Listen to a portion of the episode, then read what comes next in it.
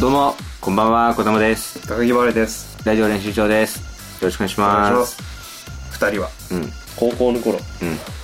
同じクラスでした雑 説明雑急に。クラスでしたじゃないんですよ。まあクラスだと、まあそれは事実。まあそれからまあ10年経って、まあこうやってね、お互いね、芸人と、まあ会社員でポッドキャスターっていうね、間柄でやってますけどもね。うん俺がね、喋るスピとこができた今日かはらね。ちょっとこいや、喋るとこできたけど、多めにちょっと面食らいすぎて、ちょっと下手になっちゃった、なんか説明が。うこういうね回もありますかこのやりとりね、ちょっと上手くなるなっていきたいなって思う。ちょっあとーなんか、ここで、ちょっと俺の密かな、ら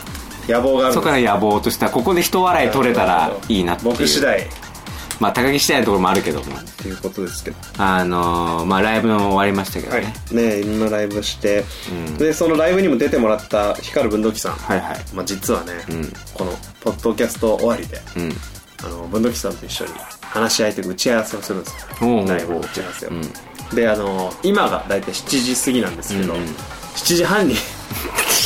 あの来るみたいでちょっと、ちょっとちょちょっと重なるから ちょっと待ってください。ちょっと待ってください。今、7時10分ぐらいです、今。はいはい。で、まあ、約30分収録しますそうよね。ですねで。で、ヒカル文時さんが何、なんて言うのえっ、と7時半ぐらいにここにでもかんえ完全にこれこれあれだな分時乱入パターンだ なこれ乱入パターンがもしかしたら聞けるかもおいちょっと待ってくれよこれまたまたかよこれ先月もあったとこれ 先月も先月もあったちとょこっとねれ僕が文土器さんというあの一緒にいすぎて本当だよこれなんか高木のとこ行くとセットで分時さんもついてくるみたいなそうですねちょそっういう流れになってるからともしかしたら今回もこれどこどっかのタイミングで ピンポンが番組のどこかで番組のどこかでどこかでええ文土器さんも一応知ってはいますえっ、とポッドキャスト撮っていることあは知ってるんだただあのまあもう終わったものだと思ってあなるほどあの来ると思うんでじゃあもうちょっとしたドッキリですねだから、えーもしかしたら、わうんかんないもしかして期待してんのかも しれないそわそわしてるかもしれないですね高木もう意地悪だなで来なかったら別に終わりますし終わります30分ですねこのポッドキャストはそうそうだから終わって来ないっていうパターンも全然あるあんでりますからねどっか寄ってくる可能性もありますありからますからねで一応その楽しみにはい聞いていただければと思うんですけどねいやーまあね夏来ましてね来まして始まったものがありますよ一個始まりましたね一個始まりましたよフットボールですねフットボールがもわうかサりましッカーがねようやくで僕らの今応援してるチーム、まあ、まだまだレアル・マドリードは1試合しかしてないんでこの現時点で取ってる時点ではまだそんな分かんないですけどなんとか勝ってうんうんでライバルのバルセロナがうん引き分けた、えー負けたんでね、うんうん僕見てたんですよだからね、はいはいはいもうバルセロナ負ける前の試合ってなんか分かるんですよ、僕えその何試合が始まってなくてももう始まる前に今日負けんじゃないかなおーサンマメスっていうアスレチックサンマメスパリアっていうさアスレチックビルバオの本拠地で,、でなんかバルセロナそんなになんか相性良くなかった気がしたんですようね、んでいうのもソシエダレアル・ソシエダって同じあのビルバオ、あのアスレチックビルバオの地域なんてバスクかうんまあスペインのねサッカーリーグの話ですねこれはねバスク地方の,、あのチームにちょっと弱いっていう印象があったんで、うんちょっと開幕戦一波乱あるかもなと思ってなるほどまあ、メッシも欠場してることだしと思ってなるほどね見てたら、90分見たんですよ僕おお珍しい一忙しいですよ単独前の単独前というかライブ前の忙しいネタ作んなきゃいけない時期 にあんまりあんまりその事実偉そうに語んない方もう時間を犠牲にしてバルセロナが負けるかもしれんと思って見たらもう負け案の定1-0でアドリスがアリいや僕アドリスが入ってきたタイミングでいやこれやってくれそうだなっていう雰囲気めちゃくちゃ感じたんですよもうしたらもうスーパーゴラスーペルゴラスト決めてまあ、要はね、まあ、一般的に、まあ、皆さん知ってる通り、ね、バルセロナとかレアル・マドリードっていうのはもう世界レベルの世界レベルクラブ。だから、まあ、どんな相手と戦ったって、まあ、大体は格下なわけです。そうです上昇軍団の格下相手の開幕戦、大事な開幕戦で、そうです負けた。バ負けたバルセロナ、メッシのバルセロナは負けたっ負ていけうたね。でその翌日レアル・マドリード試合したんですよ、うんでその試合の日その日にんライブが2本あったんですようん。わあなるほどね。僕この試合次第で僕のライブへのそのモチベーションが左右されるぞと勝ったら最高の気分だし確か負けたらなんでバルセロナ負けたのににうんあのそこで勝てないんだよっていう気持ちでライブ臨んでたらもしかしたらまた違う未来になってたかもしれないっていうプレッシャーの中見たらもう見事にレアル・マドリードが勝利をしてしかもなんか勝ち方がレアル・マドリードっぽかったんですよおー綺麗には勝たないですよなるほどなんかなんか勝ったんですよなんかそうなんかか勝つなんか情熱フ上手なパッションァッションで勝ったってでそんなんでいいの本当に一人減ったらなんかめちゃめちゃボール回るようになるみたいなもうよくわかんないレアル・マドリードの底力ででも上昇軍団ってそういうところあるよねそうの要は内容的にはダメなんだけどそうそうそうなんかなんか最後一点入って勝ったなそうみたいなそれをねもう見てすごい学ぶとこがあるというかそれもまた強さだからね強さ、うんやっぱレアル・マドリードを見て自分を鼓舞して汚くても勝たなきゃいけないんだからね望んでいやそれで言うとですよそうですよ僕の愛するリバプールソイまあソースリバプールソイソースリ そう口癖はリバプバプーールルですよねえもうねえはい推し王者ですかそうですよらもこんうなに気持ちのいいことはないですね日本に来たらよかったね本当だねクラブワールドカップの時期に優勝できてれば日本の確かにな時だったらね見れたんですまあ細かマジいで話するとリバプールっていうのはアメリカ資本なんですよ、はあはあはあでまあレッドソックスとかねあの、はいはいはい野球見られる方分かると思いますレッドソックスとかあそあの企業と同じ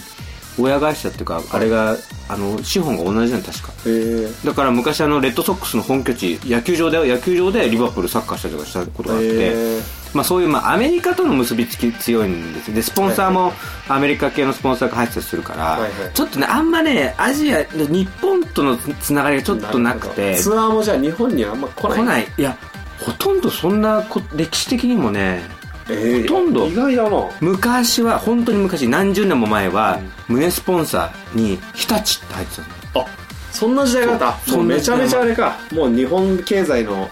そうすごい時期だもうね30年40年ぐらい前かなな1970年代とかそんぐらいの話になるんだけどその時は日立って入ってたからシャープとかの時もなかったそのどっかどっちにしてあれはユナイテッドユナイテッドかごめんあのマンチェスターユナイテッドと混同するのやめてくれるそれあも あそっかうこれはライバルだから、同じ赤いユナイテッえドまたー日立ってちょっとそれぞれあったんだけど日本との結びつきがちょっとあんまりないっちゃないんだけど、あのただねあのまあとはいえ関係ないですから僕好きっていうのはその日本との関係なくリバプール好きなんででも10年10年以上好そうかきなんだけ追っどかけてきてそんなリバプールはですよね、今シーズンはい開幕、ちょっとスペインよりも一足早くあのイングランドのリーグ開イン幕しグまランすドはね日程がちょっと大変だから大変ですから早めにスタートするんですよね大変な上にですよいつの間にか抜かれるよねでもそういつの間にかね いつの間にか消化の試合がそあれまだイングランド27三節だけど他25節もやってるぞみうたいそなうそうそれ本当ねイングランド本当ね試合多すぎなのよ多いです本当にでまあまあであの開幕戦あのノリッチっていうまあ格下ですけどもノリッチシティホームホームではい4対1いやーいい滑り出しですねまだ強いままだっていう安心感があるスコアですねで、えー続いてですよ第2節、はいサウサンプトンはいはいまあちょっとね中堅強いねであの吉田麻也選手がセンターバックで先発出場した、うんうんうんえーサウサンプトンアウェイでなんとか1対2で勝っていい勝ち方だリーグ戦開幕2連勝はいこれでですね今まあまあこの今の今日の時点ですけども首,、えー首位です首位一でしかもこの間1節と2節の間にスーパーカップっていうのがありましたウェファあーウェファスーカップリバプスールーパーカップっていうとチェルシーチェルシーでこれは、要要ははその、えー、とタイトル同士、えー、とヨーロッパリーグっていう、はいえーたカップ戦と、えー、チャンピオンズリーグ UEFA チャンピオンズリーグっていうカップ戦2大の2つの大きな、はいあのヨーロッパ1を決めるカップ戦が2つあるんですけど、それの王者同士が直接対決して、うん真の欧州王者を決めるっていううん大会があるんですこれ、まあ、1試合だけのね1試合のワンマッチワンマッチなんだけど、これでリバプールは PK 戦ですけども、辛くも勝利を収めいて、やーすごい乗ってますねもうもうタイトル1個1個取りま公し式た。戦ですからねスーパーカップというタイトルを1個取りました。はいこれで、えーもう歴代のタイトルにもね、また一つうん加わり、で、開幕2連勝、 2連勝首位、首位今シーズン今のところ負けなしできてますから。いやーでもそのね今日相手が実は同じく開幕2連勝、うん何十年ぶりらしいねうーん。アーセナルうん。このアーセナル対リバプールのこのビッグマッチ。まあ、これをね言ってる頃はもう結果出てるけど特にね。代表ウィークに 突入もう代表ウィーク最悪まあね。もう、まあ、いたしかゆしというか、まあ、早いんだよもうまだ3節しかしてないのになもう行っちゃうのっていうそうね。すぐにもうさ34試合やらせてすぐ代表呼んで要はそので代選表、手が壊れる、怖いね、疲労がね。で代表、まあ、要は日本代表もそうだけど、まあ、世界的にあの代表ウィークっていうのが設定されてみんなね世界中の選手あ世界中の国がそこで代表戦やるんですよね、だからリーグ戦もお休みになっちゃうそうなんですだよからこのスペインとかリバプールねレアル・マドリードの試合がお預けになってしまうっていうねそうなんですそういう弊害がうんある、まあまあね代表戦も面白いけどねまあそうですよただ、まあ、やっぱりね、あの、リバプールとか、あのレアル・マドリードとかそういうクラブをやっぱね、試合を見たいっていうのはやっぱね、もうちょい見せてって思うんですあるんだよね。だって、半年まあ3ヶ月か、ん3ヶ月我慢するんですよそう。でやった見れたと思ったらもうすぐ取り上げられるんですよ、これがね でねしかも代表ウィーク入る前の試合で負けたりしたら最悪なんですよ確かにね、 2週間引きずるんですよね次の試合までリベンジのチャンスがないからね、そのそうとなんでねす。同時に3本やってる同時に3本やってる3つを同時に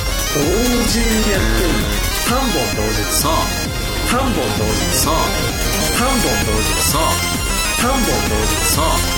3本3本3本3本3本3本3本3本やっぱやっぱこう今ね3本やった3本やったでも、あの、そうそう。で、まあ、欧州リーグの影響だけじゃなくてね、やっぱりあの、俺最近、今年特に、今年から、まあ、去年ぐらいからかな、特に熱を入れて、あの、地元の横浜 F ・マリノスのそうですねこのもう一回ね一緒に連れてってもらったことあったんですけど、やってて、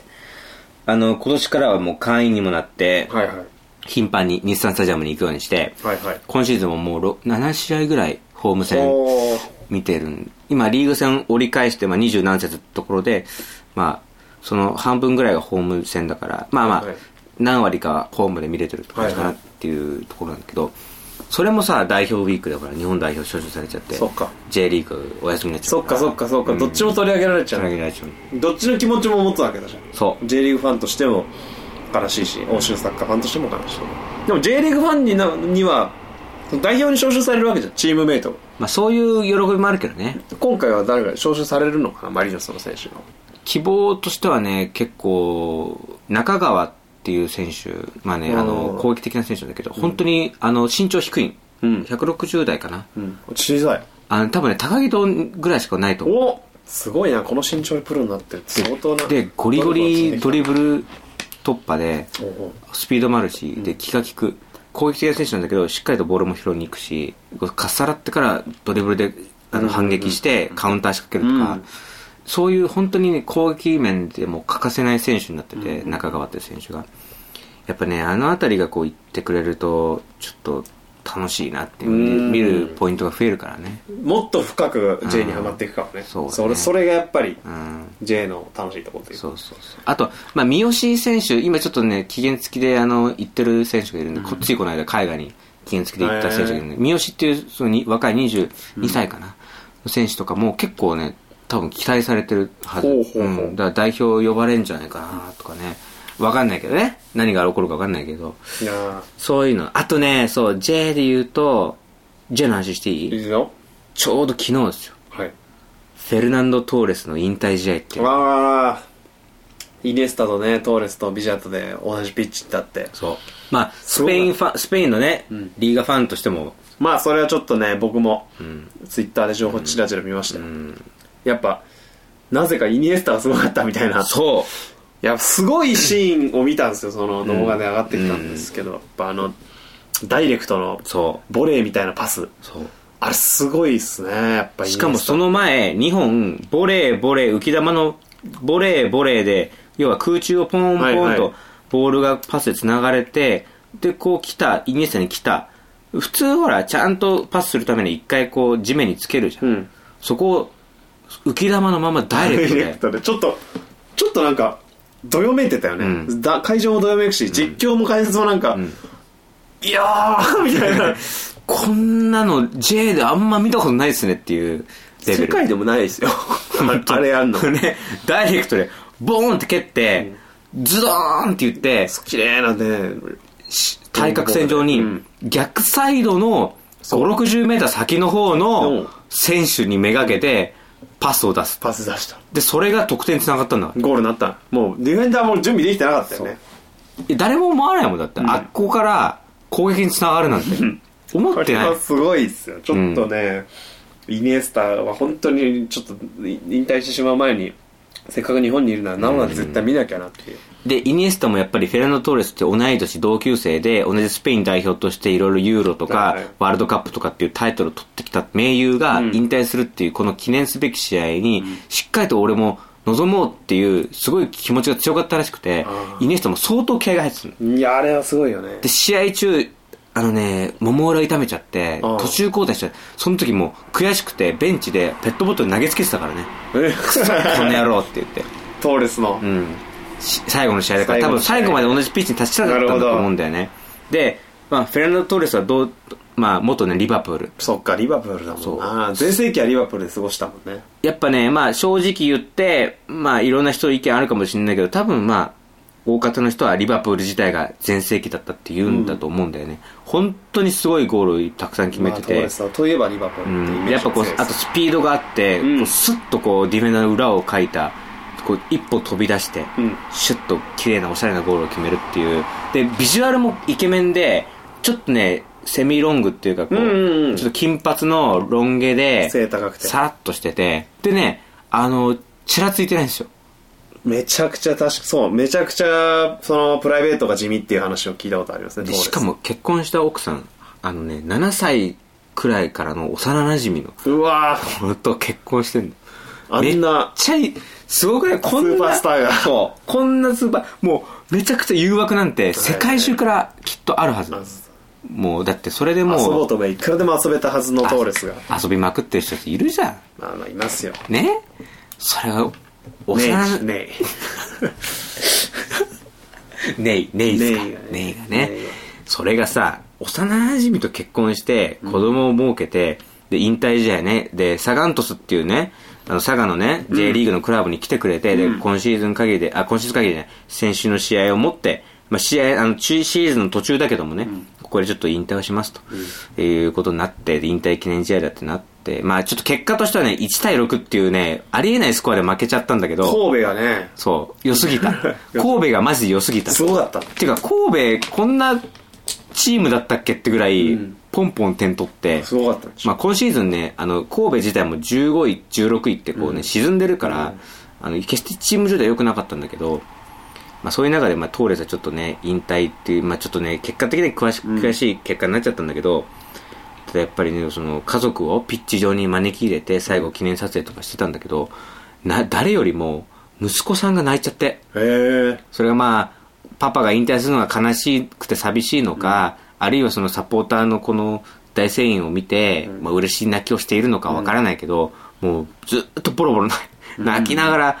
ピッチをぐるっと一周してさ挨拶回っててっていうのでさっき言ったそのビジャイニエスタ、トーレスねこのスペイン代表のこの攻撃的な選手3人が揃い踏みでそれがさ3人が1000人とも J のクラブにいるってすごいことですよこんな考えなかったよね日本に元バルセロナ元リバプール、ももうあのトーレスなんてビッグクラブを転々とした選手ですからねアトレティコ、リバプール、チェルシー、ね、で、ミラン、ミランアトレティコ。アトレティコアトレティコ・マドリードの生え抜きでね、ん来て、もう、欧州タイトルも取って、っていうさ、選手たちが、最後ね、こう抱き合って、お疲れ様っていうのをね、日本の地でやったっていうのすごい話ではすよすごい話だよね。だからこう、J もね、今後ちょっと盛り上がってってほしいなって思うのよ。で、J リーグは今、開幕、もう折り返ししてるから、もうんう。J は春秋だから、うんうんうんあの、がっつりもう今試合、シーズン中だから、確かだからね、欧州リーグも開幕してね、まあ、リバプールも見逃せないけども、J リーグも合わせてね、盛り上がっててほしいなとに思う。すごいなあでもその話は、うん。まあ橋沼歌もだからねえ引退する時同じライブに僕と文土器さんで 立ちたいですよねで多分僕は多分途中でもう裏痛めて舞台から吐けなきゃいけなくなって楽屋でペットボトルなんかつけてドーナツドーナツを叩きすぐすごいね、今と同じようなことやって んだフレンチクーラーをパンってやる走るもやっぱ引退なのにつってなんで橋沼歌さんになっちゃうのなんでなんで世界的なストライカーの話が急に橋沼歌さんになっちいやもうそのいいなと思ってあーではイニエスタにとってのトーレスなんて多分俺にとっては走る馬歌だゃうかなるらほどね走る馬歌がね人生プロこの人生プロライブで実は引退しますって言ってそしたらもう僕と文土器さんなんて絶対駆けつけるからさで観客席はね観客これを作って作って、で文太橋村君の家族舞台に上げて写真撮りますよそれ息子さんいるか分かんないけど橋の舞台に息子さんがいたらボロ泣きだろうねボロ泣きボローっつってで最後あの引退記念であの息子さんと娘さん、まあ、あの一人あのもう娘さん三女あ次女か次女の子はまだちっちゃいからずっと奥さんのあの抱っこされてたんだけど、うんむえっと長女と長男かな、はもう大きいから、ん小学生ぐらいなのかなあのお父さんと3人であのホームのゴールゴールに行ってそこでボールを蹴りゴールに蹴り入れてわーって言ってゴールっつってやったからちょっとこれもし橋沼歌さ橋んの歌だったら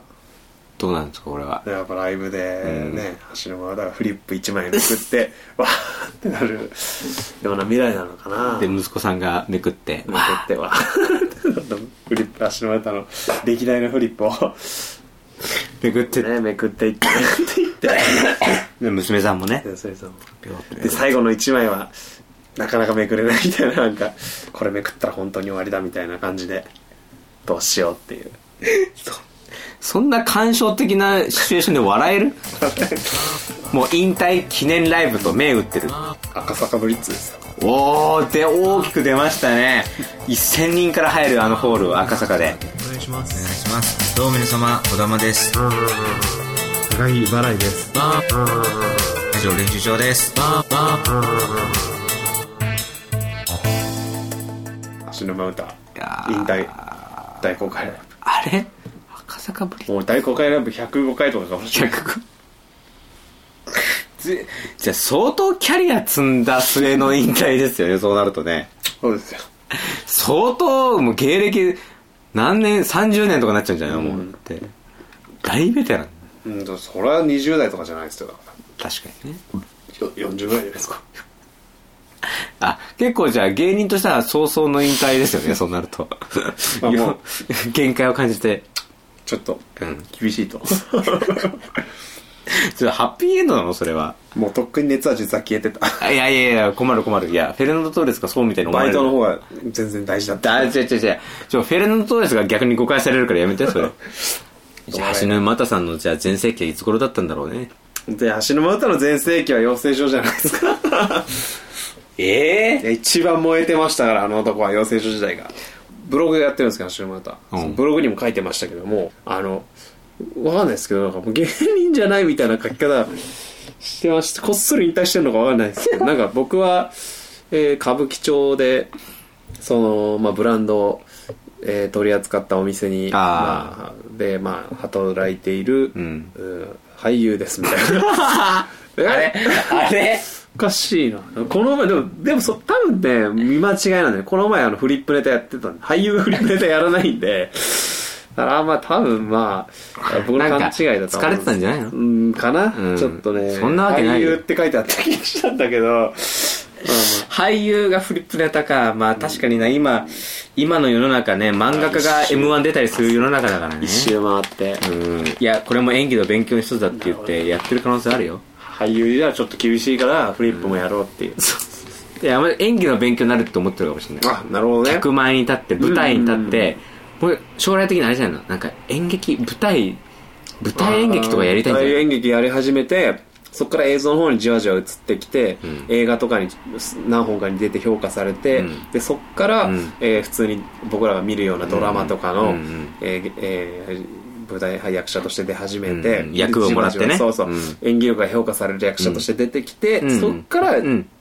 ほらバラエティもいけるらし いフリップめくってたらしいってなってタレントにもなるほど行っ過去の秘蔵映像みたいな感じでね流れてでそこからグルメだったり情報にいろいろ詳しいし健康についてものすごい詳しいみたいな部分が取り上げられてやっぱもうそこからなるほどようやく水中にボコーンって潜潜ってからようやくバコッバコとッと息を吹き返して上がって上がってきてっうんていうシーンがね見れるんじゃないかなと、えー思うんですがああもうちょうど時間もそろそろ近いですかね まあちょっと、まあ、言ってしまいますと、はい来てほしいよねちょっとあんだけ言ってたなのんでに来ないのかななんで文土器さん来てくうんあでも言ってた約束の7時半過ぎてるんですよ次なんですね過ぎてますよなんかもしかしたら声聞こえるから気使ってあそういうことですかと一応外鍵穴だけどあいないですね いやいないっすやっぱ来てないやっぱいないシンプルに来てないシンプルに間に合ってないです間に合ってないシンプルに いやまあでも30分で終わるって言ったんで言ったんだよね、うんあのまさかこんな詐欺みたいな 本当だよねくるくる詐欺ですよ、んラジオ練習帳の神としてはねはいやっぱいろんなこう悪知恵が働くわけですよ、はいここで文土器さんが来るまで待って、はいえー、余ったあの伸びた分の時間はねはいどっか編集でかいつうわまんあダメダメでみたいなねやっぱ神だから神はねその考えちゃうのダメです神はすぐ編集を考えちゃ うでも切るとこないですよ今週はあいいこと言ってくれた、はいこれはないよね今週ないだ先々週はあった々 先週は もう先々週はギュッとした2分半ぐらい先で々週であってほしかったな、先々週来てくれたらね、先々週本当に何話したかちょっと聞くかもしんない俺ポッドキャストでというわけでメールアドなんレかス変なこと言ってないかなってどんなこと喋ってたんだろうアットマーク TNKR6976 ぜひともぜひともお送りく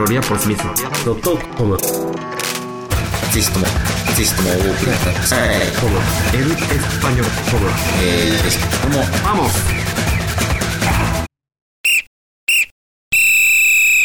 写真かな写真これでまあ僕らがこう終わって片付けてるああ最そう中にですね遅れてきましたね ドキさんの写真を、えーまあ、練習帳のねホームページ貼ったりツイッターに貼ったりでまあそれがちょうどいいんじゃないですか、そうね、ですかねそうしないとだって俺ら詐欺ズ師だルズルになっちゃいますから、本当は本当は分度器来る予定なんかないんじゃないのってあそっかそうそうそうそう思われるよ来るまで待つのもなんかそれはそ確れでかにあんまり面白くいないもんね、んいやーちょっとじゃあ今週はねちょっと文土器さんえーちょっとあのまあうん先輩ですけども、はい持ってなかったということでいや本当にちょっとえーあーもうあもう時間だいぶ サービスしてますねこれでもねもう、 もうこれ以上、アディショナルタイムはちょっと取れないかなっていう。厳しいっすかねいくらね、トーレスが引退だって言ってもね、これ以上アディショナルタイム伸ばしこれ以て、ちょっとシュートチャンスを作るのもちょっとね、キリがっていうキリがないですキリがないんでね。はいじゃあ、残念ながら今週はこの辺でということで。はいちょっとでね皆さん来ませんでしたはい。じゃあ皆さんね、サッカーね、ちょっと見てみてね。そうですねうん。また今週レアル・マドリードもリバプールも。はい始まったばっかなんで今からならねそうそう追っかけられ追っかけやすいんで、そう、あの、開幕したばっかなんで。はいじゃあ、ちょっと見てみてください。はいというわけで、またね、あの、今度またマドリードの話ね、はいたくさんしましょう。はいはい、じゃあ今週はこの辺です。さよならさ。よ ならさよなら。来ない。 さよなら来ない。さよなら。やっぱ来なかった。お前